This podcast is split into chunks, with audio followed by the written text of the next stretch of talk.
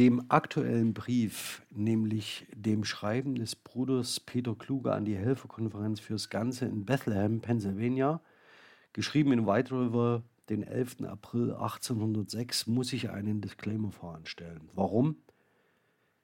Uta Weber liest einen Text, der von furchtbaren Gewaltexzessen und Gewalthandlungen berichtet, die in den Gebieten, in denen die Herrnhuter missionieren und in dem verschiedene Kulturen aufeinandertreffen, nicht unüblich sind.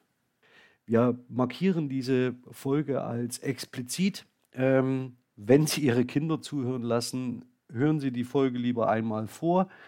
Und das gehört auch zu den Erlebnissen und Berichten, die aus der Welt nach Herrnhut zurückgespielt werden. Und insofern bitte ich Sie, das Ganze als ein historisches Dokument äh, zu betrachten und als eine Möglichkeit der Annäherung an eben solche ähm, Beschreibungen, an solche Ereignisse, die man mit einer relativ unverstellten Klarheit in den Anschreiben und Schreiben und Berichten aus der Herrnhuter Brüdergemeinde ans Licht bringen kann.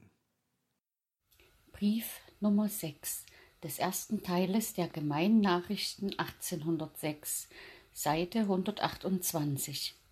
Schreiben des Bruders Peter Kluge an die Helferkonferenz fürs Ganze in Bethlehem.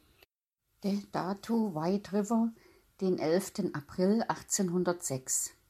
Seit meinem letzten Schreiben haben sich unsere hiesigen Umstände sehr verschlimmert wodurch wir in eine solche traurige Lage versetzt worden sind als noch nie zuvor. Noch jetzt, da ich dieses schreibe, fühlen wir uns ganz außerstand, etwas zu denken oder zu tun, weil unsere Herzen noch zu sehr von Wehmut und Jammer durchdrungen und ganz trostlos sind. Aus folgender traurigen Geschichte werdet ihr, liebste Brüder, am besten urteilen können, wie uns dermalen zumute ist.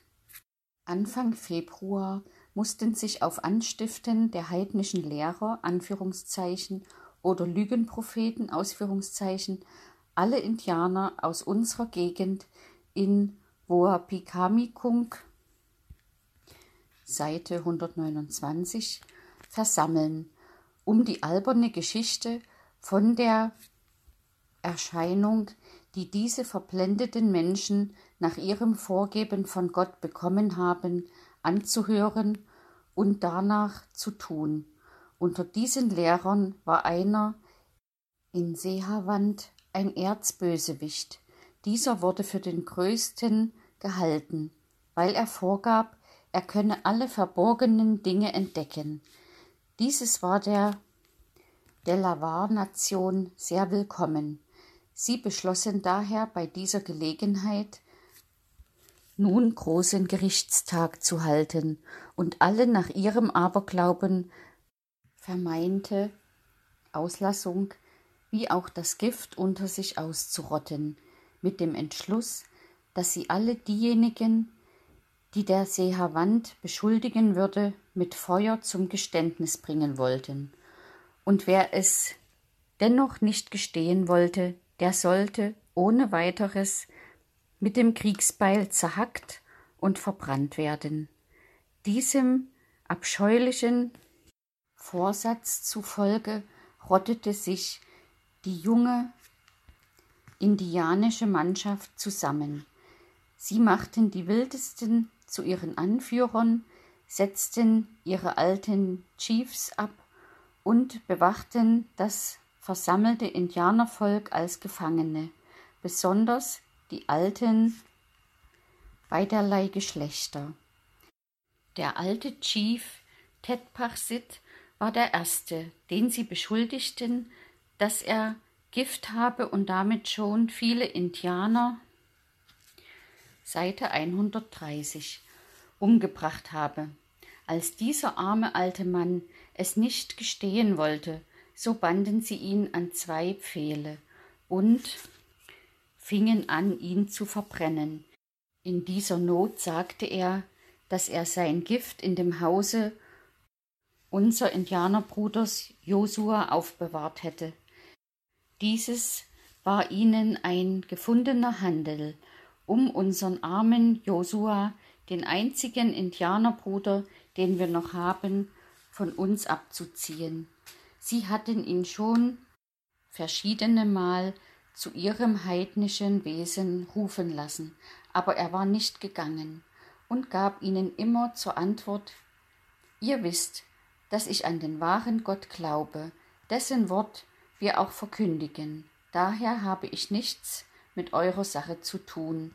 Macht ihr, was ihr wollt, und lasst nur uns in Ruhe.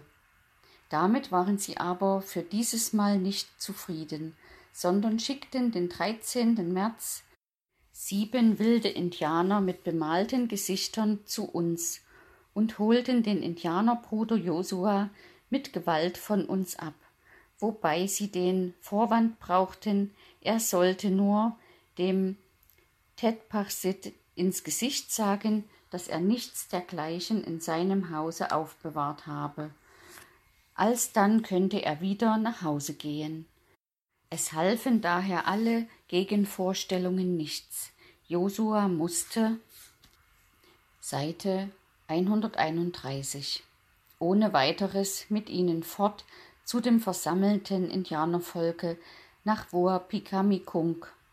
Nun waren wir ganz allein. Die neu getaufte Hanna war aus Furcht und Aberglauben schon vorher zu den versammelten Wilden gegangen. Was wir dabei fühlten, lässt sich nicht beschreiben, besonders weil wir nicht wussten, was ihre eigentliche Absicht mit unserem Josua sei. In dieser Angst fleheten wir zu Gott, unserem Heiland, dass er sich doch über uns und unseren armen Josua, der in den Händen der Wilden sei, in Gnaden erbarmen wolle, wobei uns die Tageslosungen zu besonderem Troste gereichten. Endlich hörten wir den dreizehnten folgendes.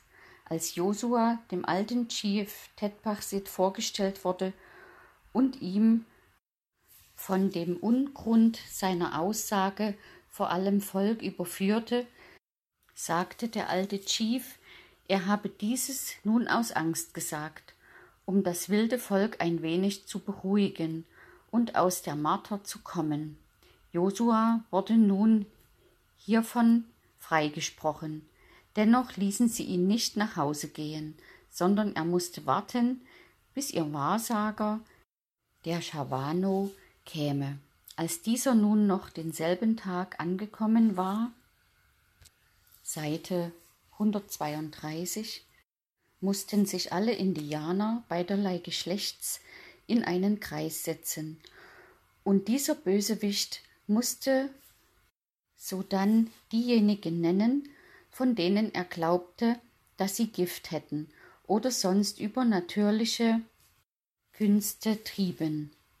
Dieses tat er dann auch mit vielen Zeremonien und beschuldigte mehrere, insonderheit auch die zwei alten Chiefs Titpachsit und Hakin Pomska, und ersterem wurde vorzüglich zur Last gelegt, dass er viele Indianer aus der Welt geschafft habe.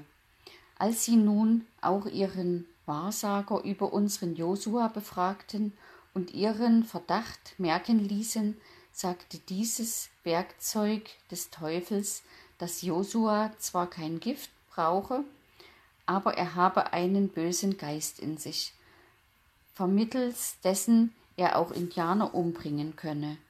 Nun hatten sie, was sie wollten. Das junge, wilde Volk machte nun alle diese unglücklichen und unschuldig Verurteilten zu Gefangenen und bewachte sie aufs schärfste. Von diesem greulichen Verfahren hörten wir am 16. abends zu unserem nicht geringen Schrecken ferner, dass die tobenden Wilden bereits eine alte Frau namens Caritas, Klammer auf, welche in früheren, Seite 133, früheren Zeiten von den Brüdern getauft worden und mehrmals in Bethlehem gewesen ist, Klammer zu, lebendig verbrannt haben. Auch vernahmen wir nun mit Gewissheit, dass unser armer Josua auch ein Gefangener sei. Wie sehr uns diese schmerzliche Nachricht angriff, lässt sich besser denken als beschreiben.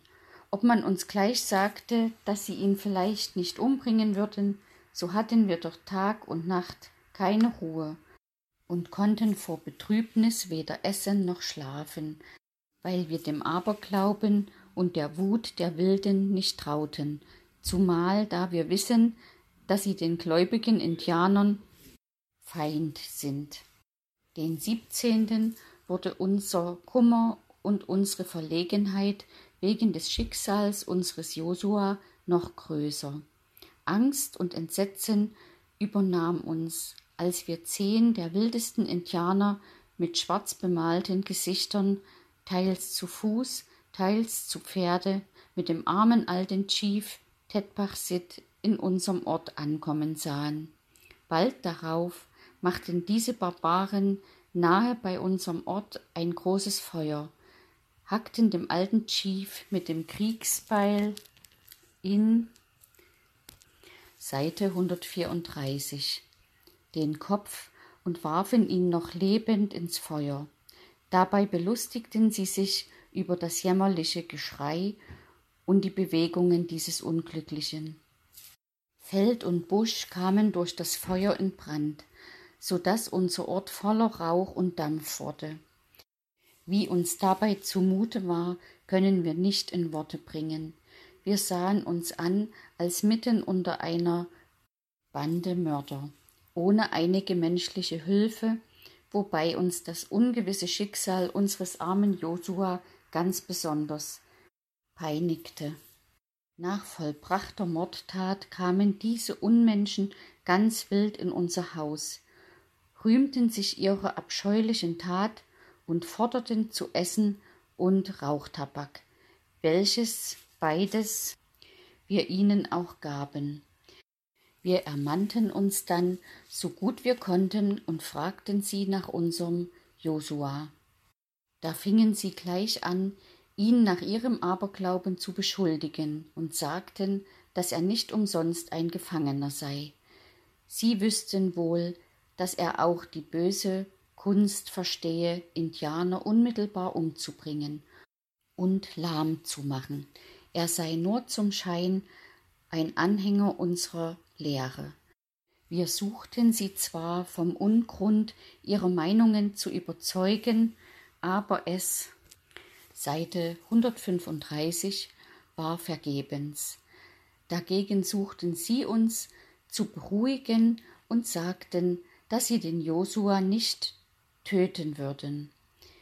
Wir gaben ihnen darauf Worte an die Kapitäns mit, denen wir vorstellen ließen, dass sie doch ja bedenken sollten, was sie tun. Josua sei ein alter Gläubiger und habe mit den Dingen, deren sie ihn beschuldigten, nie etwas zu tun gehabt, weil er Gott angehöre und alle Werke des Teufels verabscheue.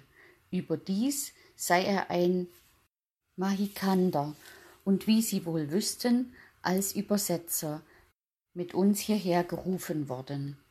Daher sei unsere ernstliche Bitte, dass sie ihn ohne weiteres loslassen möchten denn was sie ihm täten, sehen wir an als uns getan und so fort. Hier sahen wir die Heuchelei der Wilden aufs deutlichste, denn obgleich sie wohl wussten, dass Josua an demselben Tage werde ermordet werden, so versprachen sie doch, unsere Worte auszurichten, wobei wir aber ihr Missfallen dass wir ihn verteidigten, deutlich merkten. Nachdem wir uns wieder allein sahen, übernahm uns eine solche Wehmut, dass wir alle in ein lautes Weinen ausbrachen und uns so vor unserem lieben Herrn auf die Knie warfen. Seite 136 ihn um Stärke und Ergebenheit in seinen Willen anfleheten und uns und unseren armen Josua in seinen allmächtigen Schutz empfahlen. Zugleich baten wir ihn, wenn es sein Rat und Wille sei, dass wir und unser Josua das Leben unter den Händen der Wilden verlieren sollten, so wolle er uns auch Kraft schenken, ihm bis in den Tod treu zu bleiben. Wie uns in dieser Stunde zumute war, werden wir nie vergessen. Es war uns bekannt, dass die Wilden uns und alle Lehrer der gläubigen Indianer in Verdacht haben, als forderten sie denjenigen Indianern, welche sich bekehren, ihr Gift ab und behielten selbiges, und wenn dann die Indianer nicht täten, wie die weisen Lehrer wollten, so machten sie dieselben damit krank oder tot. Wir konnten daher nicht wissen, wozu der böse Feind diese Wilden verleiten und was alsdann unser Schicksal sein könnte, zumal da sie drohten, einen jeden anzufassen, der nur das geringste gegen ihr Verhalten redete. Ungeachtet solcher Drohungen beschlossen wir aus Drang unseres Herzens mit einer Anrede zu den versammelten Wilden zu gehen, um zu versuchen, ob wir noch etwas zur Seite 137 Errettung unseres armen Josua beitragen könnten oder ihm doch womöglich noch einmal zuzusprechen, sollten wir auch darüber leiden müssen. Weil wir nun meine Frau und Kinder in dieser angstvollen Lage nicht allein lassen konnten, so fand sich Bruder Luckenbach angeregt, allein zu gehen, mit dem Vorsatz, unterwegs einen Trader in Klammern Handelsmann aufzusuchen, der mit ihm ginge. Er ritt also den 18. früh von hier getrost ab. Kaum aber hatte er denselben Weg zurückgelegt, als er einem Indianer begegnete, der ihm die schreckliche Nachricht gab, dass Josua schon den Tag vorher ein Opfer ihrer Grausamkeit geworden war.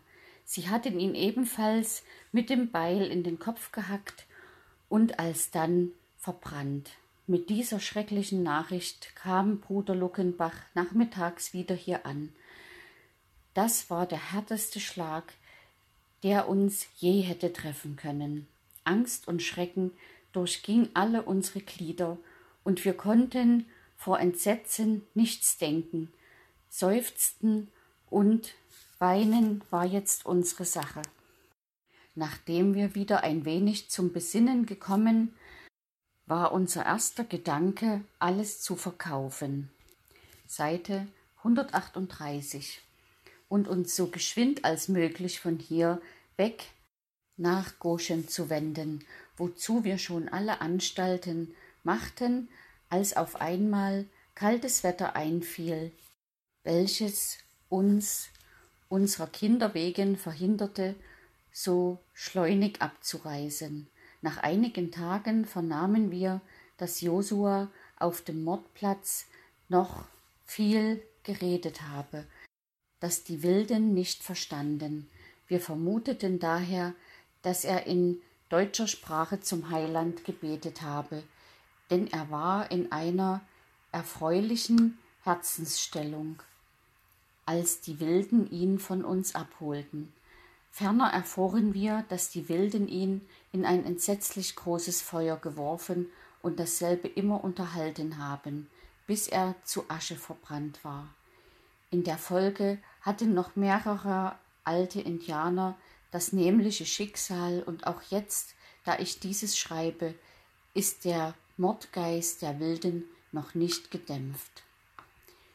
Wir zweifeln daher nicht, dass ihr, liebste Brüder, euch unsere Lage als höchst traurig werdet vorstellen können. Durch Angst und Kummer sind unsere Leibes- und Seelenkräfte ganz erschöpft und abgemattet, so dass wir uns keinen Rat mehr wissen. Meine arme Frau ist durch die schrecklichen Begebenheiten Seite 139 so mitgenommen, dass sie ganz untröstlich ist und nichts mehr wünscht, als nur einmal aus dieser entsetzlichen Lage erlöst zu sein. Sie hat weder Tag noch Nacht einige Ruhe, und ich habe Ursache zu befürchten, dass sie in der ängstlichen Lage an ihrem Gemüte Schaden leiden möchte. Wir haben beschlossen, womöglich auf unserem Platze so lange auszuhalten, bis wir den Sinn unserer lieben Brüder der Hilfekonferenz fürs Ganze über unsere jetzige Lage vernommen hätten.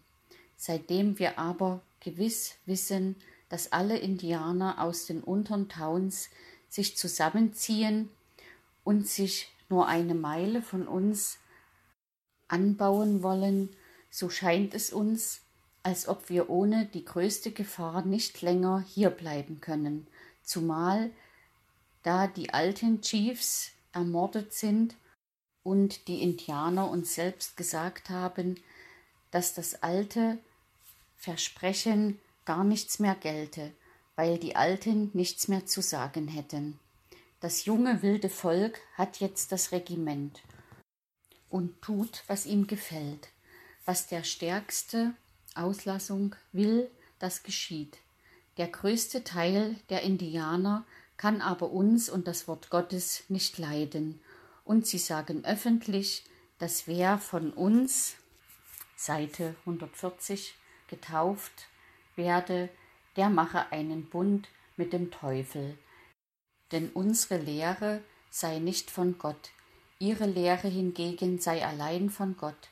Sie wüssten jetzt selbst, wie sie leben sollten und brauchten uns gar nicht. Bei dieser Gemütsstimmung haben wir auf keine Sicherheit unter ihnen zu rechnen, sondern müssen vielmals erwarten, dass ein jeder Bösewicht mit uns tut, was er will. Ehe diese höchst bedenklichen Umstände eintraten, gedachten wir zwar, den Rat unserer ersten Brüder zu befolgen und unseren Wohnplatz zu verändern. Wir haben uns auch viele Mühe um einen anderen schicklichen Platz an diesem Flusse gegeben. Allein wir haben keinen finden können. Da ist denn unser nächster Gedanke gewesen, uns auf dem Lande anderer in der Nähe befindlicher Indianernationen niederzulassen, wenigstens für die Zeit.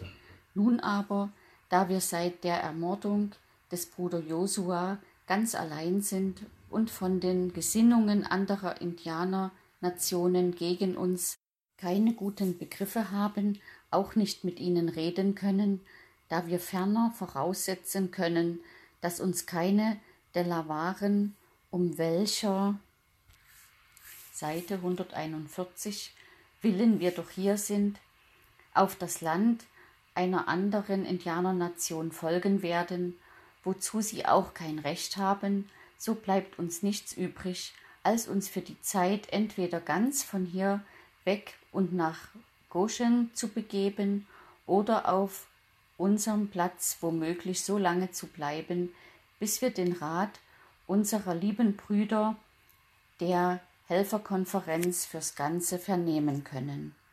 Wir haben uns jetzt zu letzterem entschlossen und bitten daher, uns so bald als möglich mit einem Schreiben zu erfreuen und weil wir denken, dass bis Ende Juli ein Schreiben von euch, liebste Brüder, in Antwort auf dieses in Cincinnati ankommen könnte. So werden wir uns um die Zeit dahin begeben. Ende.